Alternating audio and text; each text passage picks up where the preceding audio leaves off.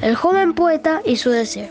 Había una vez un niño llamado Steve. Tenía ocho años. Vivía en su pueblo llamado Pueblo Negro.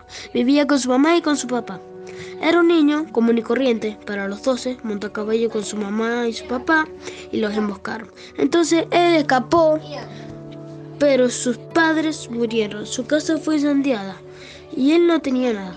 Recién a los 14 aprendió a leer y le encantó muchísimo pero los niños del pueblo se burlaban de él y él solo quería tener amigos. Un día él estaba llorando, en ese momento un dios apareció. El dios, el dios de la guerra se llamaba Kratos. Entonces le dijo a Steve que se levantara y deje de llorar. Le daría un deseo. El joven poeta pidió una vida de rey y el dios se lo consiguió. Con un chasquido, Steve apareció en un trono y así pasaron los meses y seguía siendo un rey. Luego de un tiempo no le gustaba estar allí en el reino. Se pasaba todos los días sentado en un trono aburrido.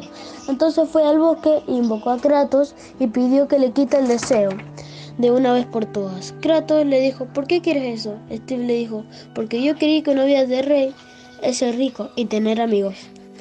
Pero todos los días tengo que sentarme en un trono y es aburrido, entonces quiero que me devuelvas mi vida anterior. Finalmente, Kratos le dijo, tienes que ir al monte Río Negro y subir hasta su punta más alta, y tomar sus aguas y dejar tu corona, así todo el mundo se olvidará de ti.